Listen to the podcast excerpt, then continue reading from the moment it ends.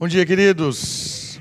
Que bom que você está aqui. Bom estarmos juntos celebrando a presença do Senhor no nosso meio.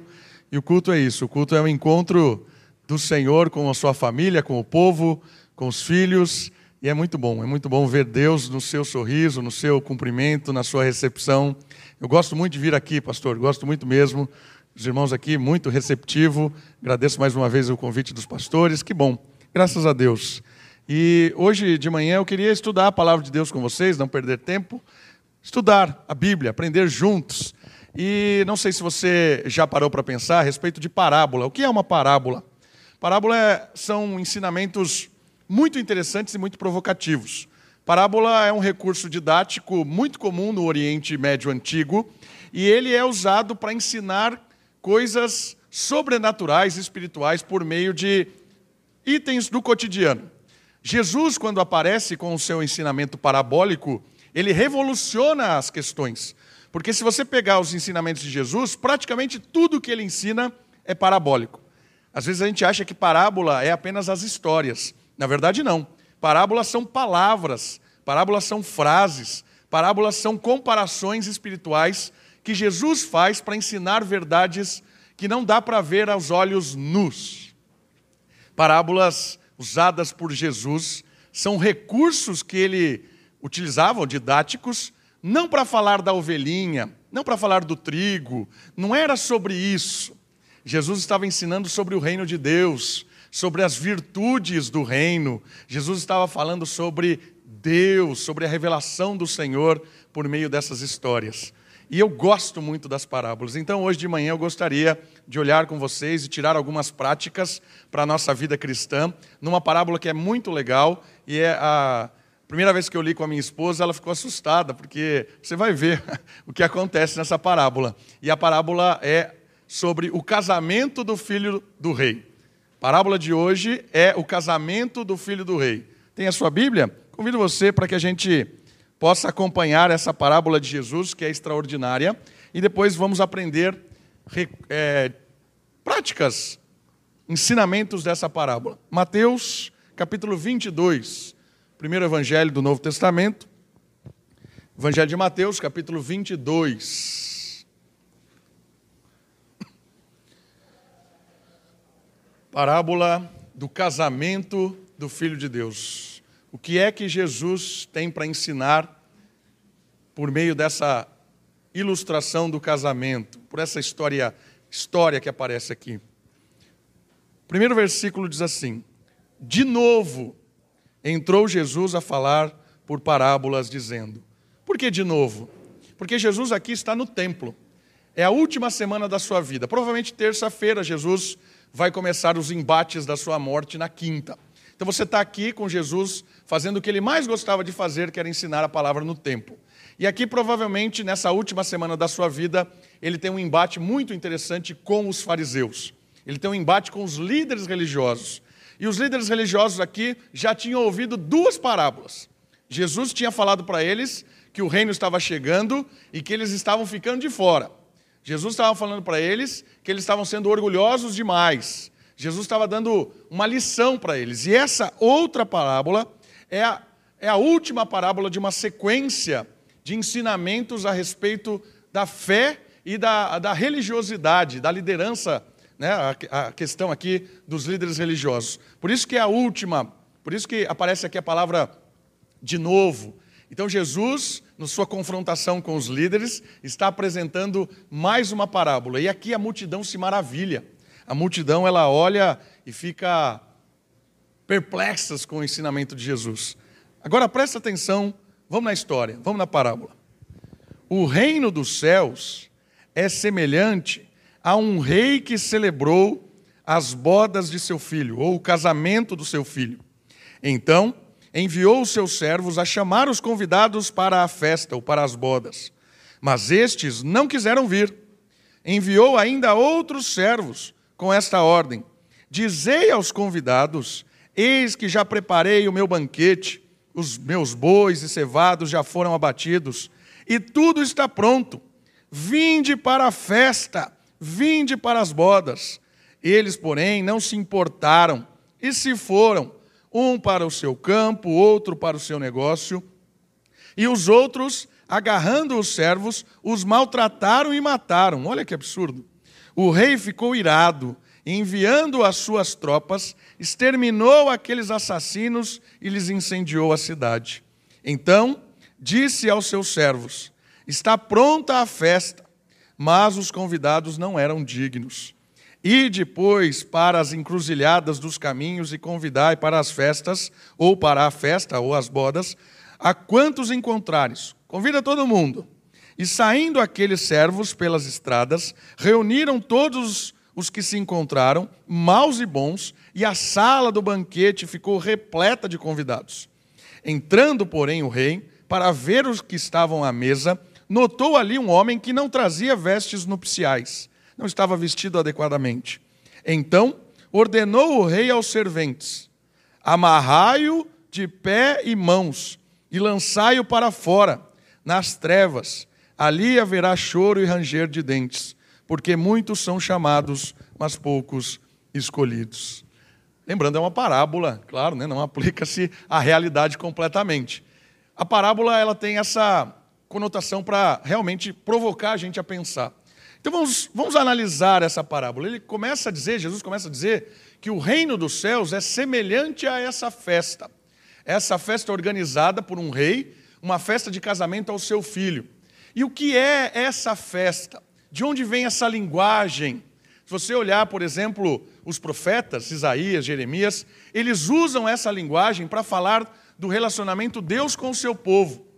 Isaías chama de casamento a, o noivo e a Israel, a noiva. Então, essa ideia aqui não é nova. O fariseu, quando estava ouvindo isso, ele já associava. Olha o que ele está falando aqui, é a respeito do casamento, dessa, dessa complementariedade, dessa união que o noivo vem celebrar com a sua noiva. O Deus que vem cuidar do seu povo. Então é uma linguagem nova, não é uma linguagem nova, é uma linguagem já conhecida. E outras terminologias de casamento aparecem no Antigo Testamento. Jeremias, por exemplo, usa a questão do adultério. Quando Israel ele quebra a aliança, quando ele se relaciona com outros deuses, é chamado isso de adultério, né? Perversão do casamento. Então era uma linguagem muito interessante, muito provocativa. Jesus estava falando o seguinte para eles: olha só, Deus está preparando uma festa. Deus está querendo trazer o seu povo para perto, celebrar essa festa. E o mais legal é que essa festa, ela agora está quase pronta. A festa agora começou a, a, a acontecer. E é muito legal perceber isso. Deixe seu dedinho em Mateus 22, vai comigo lá no último livro da Bíblia. Apocalipse capítulo 19. Olha só o que diz o versículo 7, para a gente perceber um pouquinho sobre essa festa de casamento. Do que é que Jesus está falando? Né? Já entendemos que tem uma linguagem simbólica de Deus como noivo, de Israel como noiva. E agora a festa havia chegado. Olha só o que aparece no último livro da Bíblia, em Mateus capítulo 19, a partir do verso 7. Alegremo-nos, exultemo-nos e demos-lhes a glória, porque são chegadas as bodas do Cordeiro. Olha que legal! A festa de casamento do Cordeiro, cuja esposa a si mesma já se ataviou pois lhe foi dado vestir-se de linho finíssimo, resplandecente e puro, porque o linho finíssimo são os atos de justiça dos santos. Olha que maravilhoso! A festa está pronta, porque o noivo agora chegou. Aquela festa anunciada desde o início do povo de Israel, desde quando chamou-se Abraão, foi dito a ele: Olha, a partir de você todas as famílias da terra serão abençoadas. Eu farei um povo, e esse povo vai ser abençoado por mim, não para ser arrogante, não para ser orgulhoso. As bênçãos que vocês vão receber é para transbordar para o estrangeiro, para transbordar para as pessoas de fora, e assim o mundo todo vai conhecer. A festa vai chegar, a festa vai acontecer e vocês já estão sendo abençoados agora. E aí chega a novidade: o noivo está presente, a festa vai ter um início. O noivo é o próprio Cristo, é o Filho de Deus, que veio para purificar a sua noiva, para lhe dar um vestido puro, para lhe tornar digna de celebrar essa unidade, para celebrar para sempre estar junto com Deus. A festa dessa parábola, ela já começou A festa dessa parábola é Cristo vindo purificar a noiva, é Cristo vindo nos transformar, é Cristo trazendo para nós a justiça de Deus. E olha que maravilhoso, nós já estamos nessa festa, mas ela ainda não acabou, porque nós estamos lendo aqui o livro de Apocalipse, ele está profetizando algo. A festa já começou, mas a festa ainda não está no seu ápice acontecerá um momento em que essa festa será completamente selada, porque ali nós estaremos completamente puros, dignos de conviver com Deus, de celebrar a presença de Deus. Ali nós seremos a noiva completamente restaurada para estar com Cristo. Então, o anúncio que Jesus traz aqui para a multidão e traz para os fariseus é que ele está chegando para realizar as promessas de casamento as promessas de restauração, de purificação, as promessas de fazer parte de um novo reino. Jesus aqui traz uma expectativa nova. E a parábola, ela continua, porque ela fala dos servos. Voltando para Mateus, capítulo 22, onde nós estávamos, eu não sei se você percebeu, acontecem dois convites iniciais. O rei anunciou a festa e chama os seus servos e manda. Na tradição antiga, existia para grandes eventos uma convocação oficial para esse evento, sem uma data específica. O servo saía, ia até o lugar dos convidados que eram próximos àquela família e que estava fazendo o evento e dizia assim: olha, vai ter um banquete, vai ter uma festa, se prepara, ainda não tem o um dia marcado, mas vai chegar. Para o pessoal ficar já animado. Depois, com a data marcada, com o, o período já estabelecido, vinha um segundo convite oficial para que essas pessoas agora pudessem já saber quando é a festa. E essa analogia aqui, essa história, tem, tem sido aplicada para o contexto de Israel. Deus, quando estabelece o povo, já diz para eles que haverá uma festa. Desde o início, vocês estão sendo convidados para celebrar uma festa. A ideia de começar com o povo de Deus não era em si um povo, era celebrar uma, um reino futuro. Israel se tornaria o agente do reino quando Cristo chegasse. Israel participaria dessa celebração, dessa festa. Israel seria a, a, a noiva para ser o agente principal de levar bênção para todos os povos no reino de Deus. Mas eu não sei se você percebeu, tanto o primeiro convite quanto o segundo convite ele é desprezado. O primeiro convite, eles não dão nem bola, eles já dizem, ó, não vamos. Logo de, de cara, nós não vamos nessa festa. E depois acontece o pior, né? Eles pegam, dois indivíduos desprezam completamente o convite da festa, um vai cuidar do campo, o outro vai cuidar dos seus negócios, e tem um grupo ainda que mata, mata os servos. Está indignado, não, não quero ouvir essa, dessa, dessa questão aí, não quero saber dessa festa. Olha que negócio forte isso aqui. E estava acontecendo exatamente isso. Israel ali, os líderes religiosos, ouvindo a respeito que a festa havia chegado, a festa estava pronta, Cristo chegou, eles estavam arquitetando para matar Cristo. Eles estavam planejando como nós vamos tirar esse indivíduo daqui, porque ele está estragando a nossa história. Israel perdeu o foco de ser bênção, porque achou que era o dono da história, achou que era soberano, achou que eles é quem mandavam e desmandavam. No momento em que Israel se afundou em orgulho e soberba, eles começaram a perder o foco do plano de Deus. E mesmo quando o noivo apareceu face a face com os líderes, eles disseram: vamos matá-lo. Algumas implicações disso para nós hoje. Algumas implicações. A festa está acontecendo, queridos. A festa está acontecendo. Como é que você tem respondido a, essa, a esse convite? Nós vemos aqui que Israel respondeu de uma forma desdenhando dela.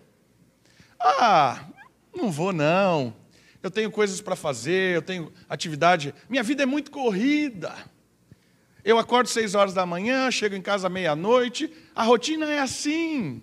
Eu não tenho tempo para nada, eu sou praticamente um bicho. Eu acordo, como a minha raçãozinha, vou lá, faço as minhas atividades, volto, como a minha raçãozinha e durmo. Praticamente um bicho, eu não tenho tempo para nada. Festa? Para! Festa. Você acha, você acha que eu sou fé? Eu vou em festa? Eu sou importante demais. Eu não, eu não tenho tempo para essas coisas. Pare e pense na sua vida. Como é que você tem respondido a sua participação nas festas que nós já estamos celebrando no Reino de Deus? Como é que você tem respondido o seu envolvimento, a sua participação nas coisas, nos projetos de Deus para a sua comunidade aqui? Pastor, não tenho tempo. Ah, não posso me envolver com isso. Não, você não sabe como está o meu campo lá, meus afazeres, meus negócios. Eu não tenho tempo para isso. Percebe como tem tudo a ver com a gente? Tem tudo a ver com nossos dias. Saiba de uma coisa: as pessoas nunca vão ter tempo e nunca tiveram. Não é coisa de agora. Falta de tempo é de sempre, porque esse mundo bola estratégias para sugar você, para sugar a sua família, para acabar com o seu tempo naquilo que realmente importa. O mundo quer que você responda aos urgentes, mas nunca aos importantes. E saiba de uma coisa: urgente vai aparecer sempre. Ah, isso é urgente, isso é urgente, isso é urgente, tudo é urgente. E isso faz com que você nunca pense naquilo que é importante. E o convite da festa é um convite importantíssimo. É o convite para a restauração de todas as coisas que Deus quer te usar, quer usar a sua família, seus filhos, usar a igreja local aqui para restaurar as coisas, para cuidar das coisas dele. Como é que você tem respondido a esses convites para fazer parte realmente dessa festa, agindo de forma a salgar este mundo, a ser luz nesse mundo? Tem desdenhado ou tem se envolvido? Essa é a primeira lição muito forte que essa parábola nos traz. Israel deixou de ser instrumento de Deus porque não tinha tempo para a sua missão. Isso é tão sério, porque às vezes a gente acha que a igreja nunca vai deixar de ser agente de Deus. Igreja local, no sentido que eu estou falando. Se você olhar, por exemplo, quando Jesus fala com Éfeso, em Apocalipse capítulo 2, ele diz exatamente isso.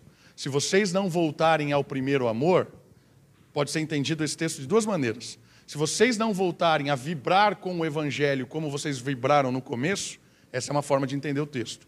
A outra é: se vocês não priorizarem o amor, colocarem o amor em primeiro lugar, e continuarem fazendo essa rotina que vocês estão fazendo aí, Éfeso, vocês são uma igreja ativista, legal, estão pregando o evangelho legal, estão ali fazendo as suas rotinas, mas vocês não estão amando.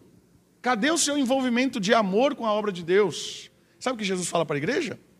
Se continuar dessa maneira, se não houver arrependimento, eu vou sair fora. Vocês vão continuar aí, celebrando, fazendo seus rituais, mas eu não vou estar mais aí. Olha que dureza.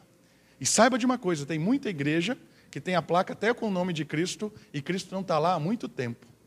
Não é porque está escrito igreja que é de Cristo. Às vezes é uma comunidade de pessoas egoístas fazendo eventos atrás de eventos para satisfazer o seu próprio ego.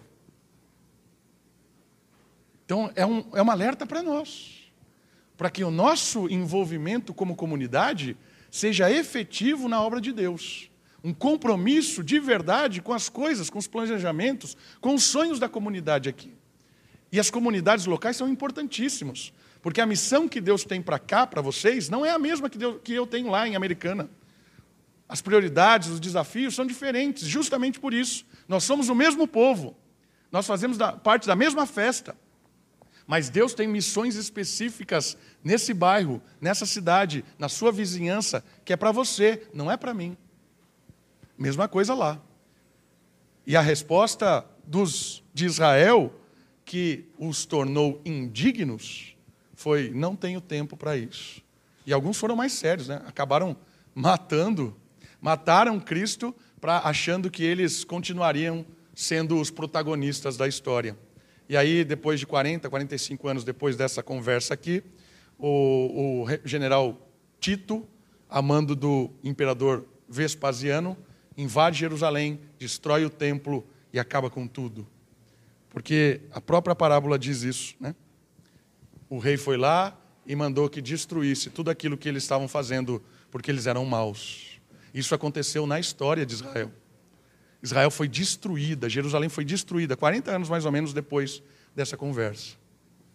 Então, a primeira, a primeira coisa que nos impacta, irmãos, é olhar para a história de Israel e aprender com eles. Paulo faz isso em 1 Coríntios capítulo 10. Olha para a história de Israel e fala assim: não repita isso. Sejam agentes, celebrem a festa, se envolvam com o rei. Logo em seguida vem um convite diferente. Porque quando há a rejeição dos dois primeiros convites, do povo que era teoricamente digno ali, se tornou indigno, o rei fala assim: beleza, agora nós vamos convidar todo mundo. Essa ideia de convite universal já estava implícita. Por quê? Porque Abraão, a partir dele, todos os povos da terra seriam abençoados. Era o que aconteceria. Se Israel cresce no Messias, Israel seria um agente cada vez maior de bênção para todos os gentios. Mas Israel não queria ser bênção para o gentil, Israel queria benefício para ele mesmo. Se exploda lá o mundo, nós queremos aqui os benefícios. E aí Deus fala: não é assim que acontece, esse não é o plano. Israel é deslocado, e aí vem um convite para os gentios sem Israel. E o convite é extraordinário, porque é um convite tipo ponto de ônibus, entendeu? Cruzilhada no texto, a melhor tradução é ponto de ônibus. Por quê? Vai no ponto de ônibus. Ponto de ônibus você encontra de tudo. Né? De tudo. Tem o trabalhador, tem a trabalhadora, tem a dona de casa, tem o, mendigo, tem de tudo ali no ponto de ônibus. Tudo, tudo que você imaginar tem no ponto de ônibus. Né? Se você não foi em um ponto de ônibus, vá no ponto de ônibus. Maravilhoso. Ali você encontra de tudo e conversa de tudo. Né? Quando eu saía para evangelizar lá em Americana com os grupos de, dos irmãos, eu não ia em lugar nenhum, eu ia em ponto de ônibus. Né? Você percebe que eu sou atleta, então eu faço o mínimo esforço possível. Sentava no ponto de ônibus e passava muita gente por ali. Gente, tudo quanto é jeito. Conheci muita gente no ponto de ônibus. E é exatamente isso que acontece aqui. Vai lá, Chama qualquer um, bons e ruins, não fica pensando muito. Convida todo mundo, vem para cá. Essa é a graça manifesta de Deus a todos os povos. É aquilo que Tito diz. Quer ver o que Tito diz? Deixa o seu texto aqui e vamos lá para o texto de Tito. Tito fala um pouquinho sobre isso.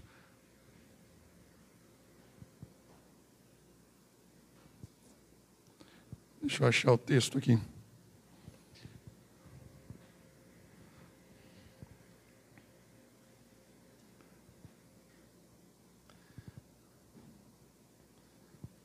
Tito capítulo 2.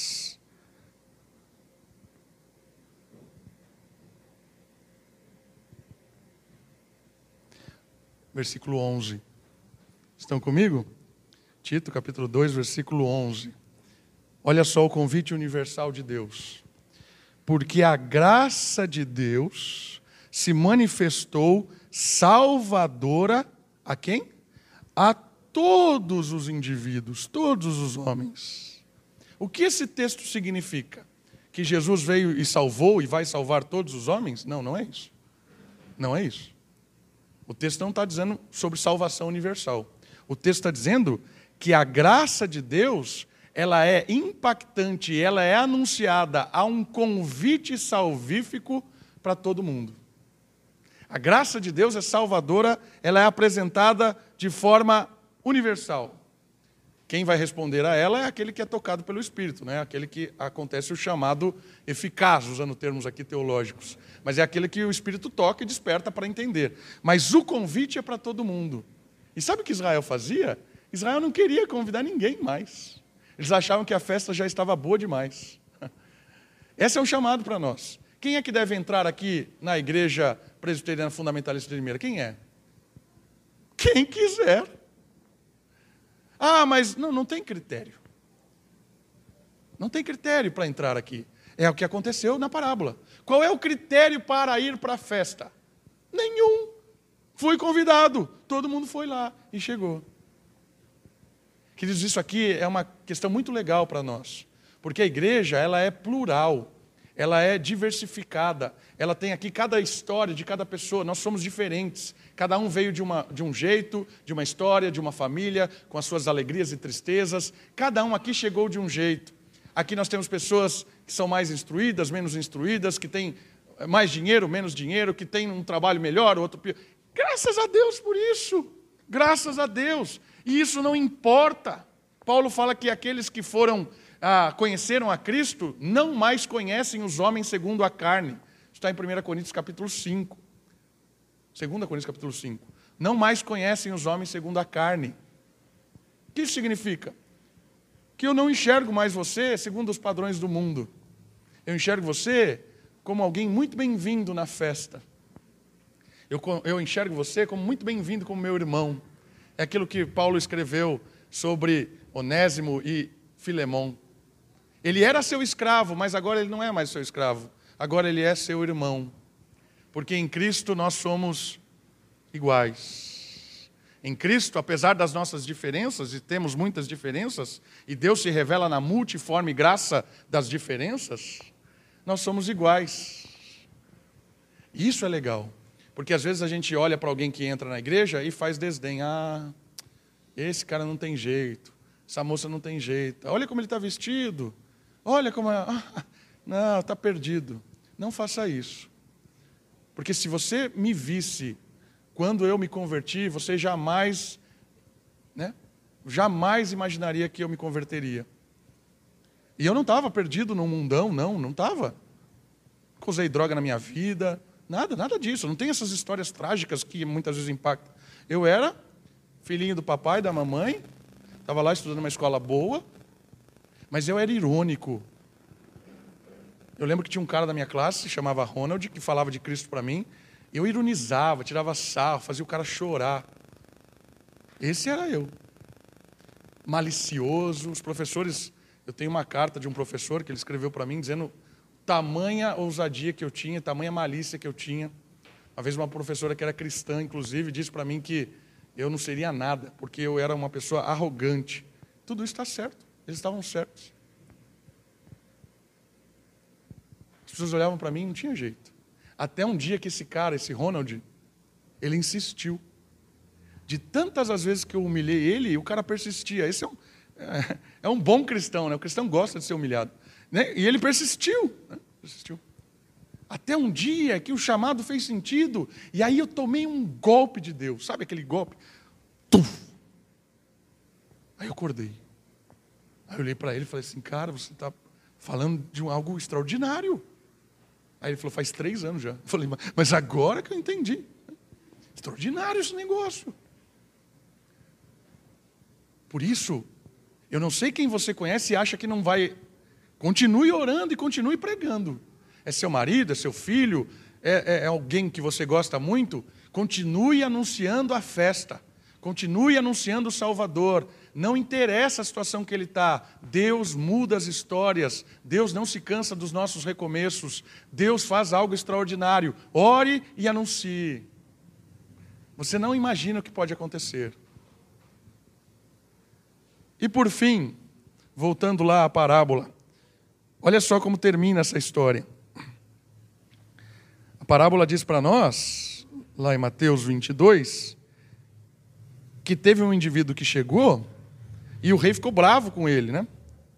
Porque ele não estava com vestes apropriadas. Foi nesse momento que a minha esposa se surpreendeu. Falou assim: que doido esse cara. Né? Foi lá, convidou qualquer um, chegou ali e falou: assim, você não está bem vestido, vou amarrar você. Cara, esse cara não bate bem na cabeça, né? E foi legal quando a gente leu isso, porque é, impacta isso. Mas, na verdade, tem algumas coisas aqui importantes que a gente precisa entender. A primeira delas é que era comum nesses eventos antigos o rei conceder a roupa adequada para o evento. Ou a pessoa importante que está promovendo isso. Então chegava os convidados, ainda que fossem bem vestidos, ele chegava lá, chegava eu assim, com essa minha bela roupa, chegava lá naquele lugar, e ele falava assim, olha, hoje a festa ela é, sei lá, amarelo. Aí tinha lá as roupas amarelas para que eu escolhesse e me vestisse de amarelo para estar adequadamente próprio para a festa do amarelo que o rei estava promovendo. Certo? Então aqui, nesse convite, para essa festa de casamento, o rei estava fornecendo roupas adequadas. E é a história que a gente leu em Apocalipse. Jesus deu a roupa adequada para a noiva. a roupa de justiça, a roupa de purificação, a roupa de perdão. Aqui é um negócio muito legal, porque esse cara que estava vestido de forma inadequada, o rei chega para ele e fala assim: Cara, você está você tá fora, da, tá fora da real, né? Aí ele, diz, ele, ele não responde nada, ele fica mudo.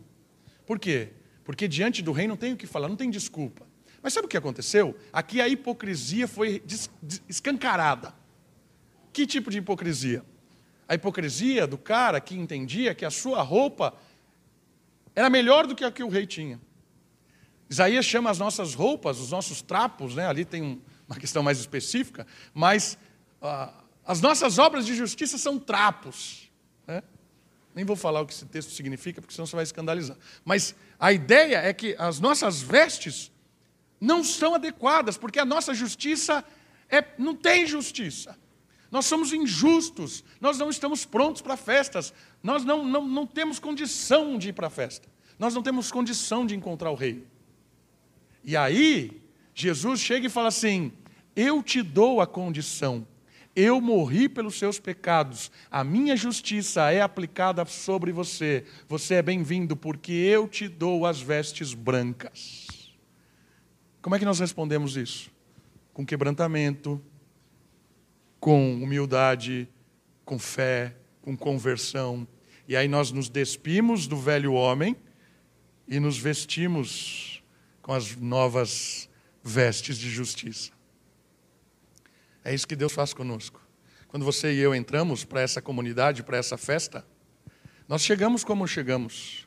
Mas quando nós conhecemos ao Rei, quando nós conhecemos a Jesus, a minha história, o meu ego, as minhas conquistas, elas ficam de lado, porque o que vale são as conquistas do rei, as conquistas do filho do rei.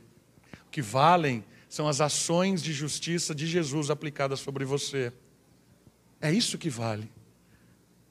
O mais importante é crer que Jesus perdoa, restaura e está ao seu lado, ao meu lado. Por isso que não importa como você chega, mas importa como você permanece. Importa que você entendeu, que você quer mudar, quer ser transformado pelo Espírito. Isso é santificação, que foi lido aqui, transformação. Tem dois tipos de transformação que acontece na nossa vida. Uma é a transformação natural. Isso você não precisa fazer nada. Você nasce bebezinho, depois de um tempo você já está grandão. Né? Transformação. Bebezinho, a minha filha já está uma moça.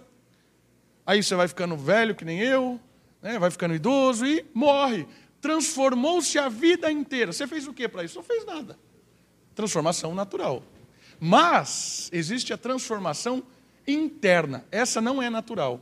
Essa é uma ação do Espírito e também é intencional nossa. Por isso que texto bíblico diz assim: desenvolva a vossa salvação. Está em Tessalonicenses. Por quê?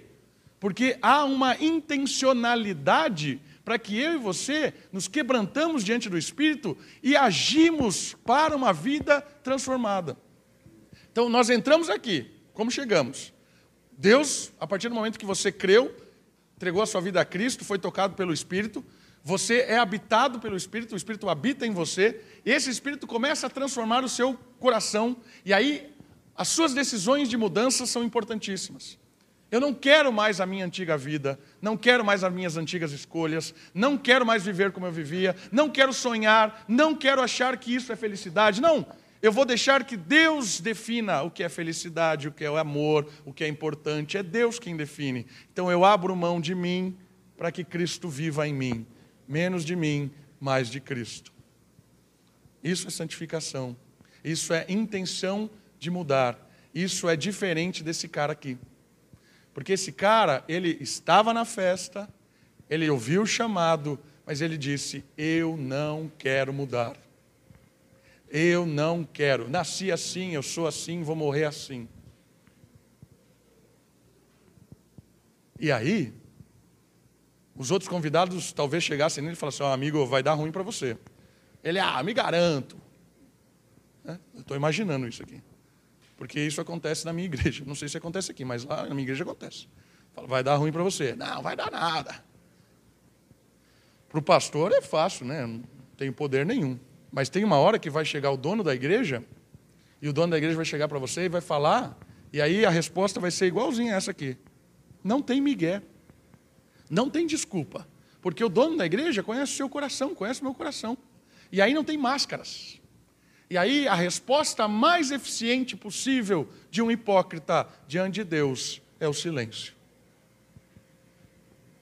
Por isso, o ensinamento aqui é muito importante. Importante no sentido de que como você está se vestindo nessa festa. Nós estamos já celebrando a festa.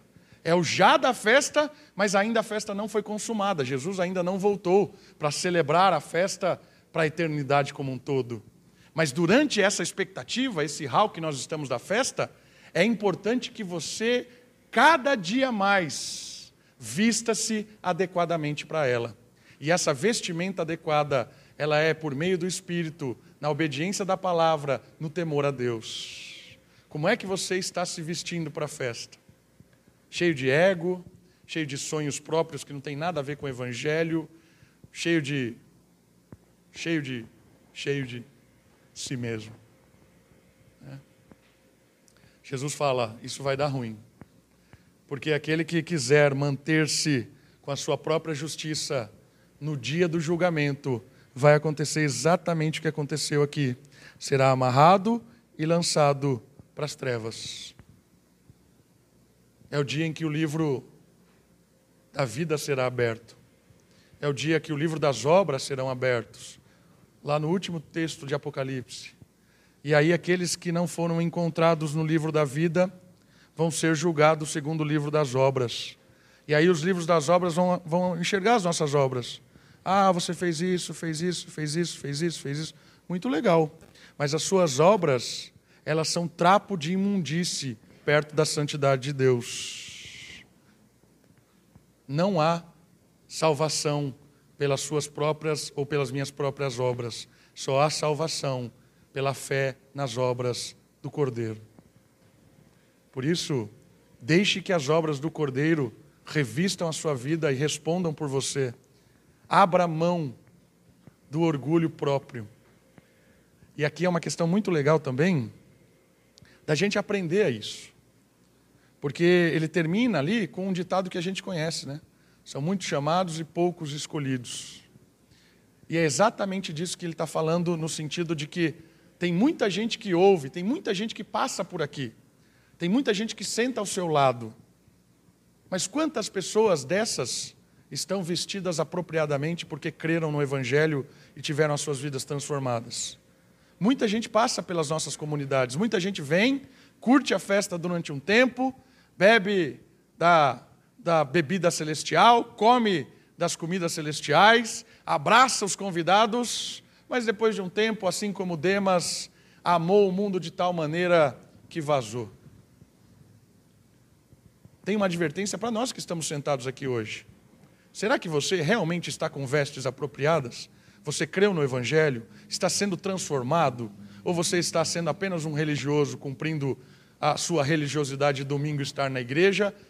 Acabou, só final, que, final de semana que vem eu estou aqui de novo, bato o ponto, dou o dízimo, cumprimento todo mundo, visto a roupa de crente, mas eu não tenho nenhum tipo de envolvimento com isso. A minha vida continua totalmente destruída, a minha vida continua totalmente arrogante, totalmente soberba, lá fora vivendo como eu quero, e aqui dentro eu finjo que estou na festa, mas eu não sou da festa. Entende? Acredito que esse é um primeiro chamado para você avaliar a sua vida com Cristo, sua caminhada com o Evangelho, as suas atitudes. É intencional isso, irmãos. Não acontece naturalmente como a transformação exterior. E a outra, muito importante também, da gente pensar, é que nós que já somos da festa, já somos crentes, já somos crentes, já estamos com vestes apropriadas. Sabe uma coisa muito legal? Quanto mais você se aproxima do rei, mais você percebe que precisa fazer ajustes. Porque o projeto de Deus é nos tornar a imagem de Cristo. Está em Romanos capítulo 8 isso a imagem do ser humano ideal. E quanto mais você se aproxima de Deus, de Cristo, mais luz vem sobre você e as partes mais escuras que você não enxergava por causa da, da, da ausência de luz, você começa a falar assim: olha, tem uma mancha aqui, e eu começo a limpar, porque eu quero estar cada vez mais próximo do meu Senhor. É constante isso. Nós estamos cada dia mais limpando as nossas vestes, não por conta própria, porque a gente decide fazer isso, mas é o poder do Espírito que nos permite fazer isso. Então, é, esse é um chamado também para que nós possamos crescer sempre.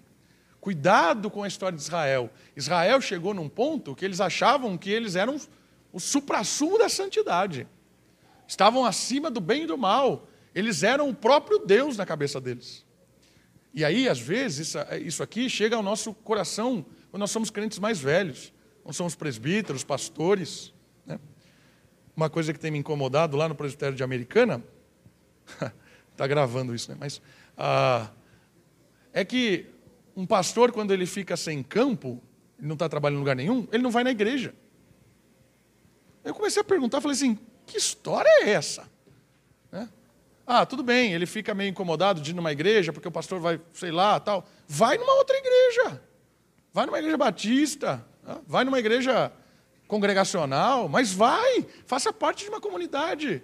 Eu fico pensando, às vezes o pastor tem a ideia de que ele é um profissional. Ele vai lá, cumpre os rituais dele, faz o que tem que falar, prega o que tem que pregar, mas ele não, não tem nada ali, parou. Eu acho que virou um fariseu. O espírito farisaico está ali embutido na cabeça do indivíduo. Então, se isso acontece com um pastor, cuidado, irmãos presbíteros, diáconos, irmãs na fé há muito tempo. Né? Tem senhoras da igreja que são, são fundamentais na igreja, né? Você olha aquela senhora e fala assim, ela é o exemplo maior. Mas cuidado, para que o tempo não nos iluda, para que o tempo não nos torne soberbo, para que o tempo faça para nós críticos, julgadores, mas nunca mais pessoas que olham a si próprio. A parábola termina dizendo para nós o seguinte: se aproxime de Deus, celebre, estamos em festa, e aproveite dessa festa para se tornar cada vez mais parecido com Cristo para que o dia em que ele voltar e a justiça será implantada aqui e celebraremos todos juntos, crentes de todas as épocas, num único lugar chamado Novo Céu e Nova Terra, em que a justiça habitará para sempre. Vamos orar? Baixe sua cabeça, feche os seus olhos. Os irmãos que vão tocar aqui, já convido para que venham aqui. Nós vamos orar e depois vamos louvar ao Senhor. Pai querido, muito obrigado. Obrigado porque o Senhor um dia nos convidou para essa festa. Obrigado, Deus, porque não tínhamos nada e ainda assim o Senhor estendeu o convite para nós. Obrigado porque o Senhor perdoou os nossos pecados, nos deu vestes novas e hoje nós estamos felizes celebrando, ó Pai, essa festa que já estamos participando dela, Deus. Mas confesso que nós estamos aqui na expectativa. Queremos ver o noivo, queremos encontrar com o Senhor Jesus, queremos habitar uma nova terra, celebrar essa festa para sempre, ó Deus nos ajude, enquanto estamos aqui, a vivermos de uma forma que as pessoas que estão ao nosso lado sejam abençoadas, que as pessoas que trabalham com a gente ouçam do Evangelho, que elas vejam em nós pessoas tementes ao Senhor e que também querem que outras pessoas se acheguem a essa festa, ó Deus. Abençoe essa comunidade, abençoe essa igreja que os irmãos e as irmãs aqui sejam instrumentos do Senhor de evangelização, de testemunho, de amor ao próximo, sejam bênção onde o Senhor levar a cada um aqui, ó Deus. Cuida dos líderes dessa igreja, pastores, presbíteros, diáconos, que sejam instrumentos do Senhor no pastoreio, no cuidado, no testemunho, sejam bênção, ó Deus, aqui na comunidade, ó Pai. Usa essa igreja para estender o convite para essa cidade e que muitas pessoas venham encontrar o Senhor aqui nesse lugar, ó Deus. Muito obrigado. Nós te louvamos no nome santo de Jesus. Amém. Amém.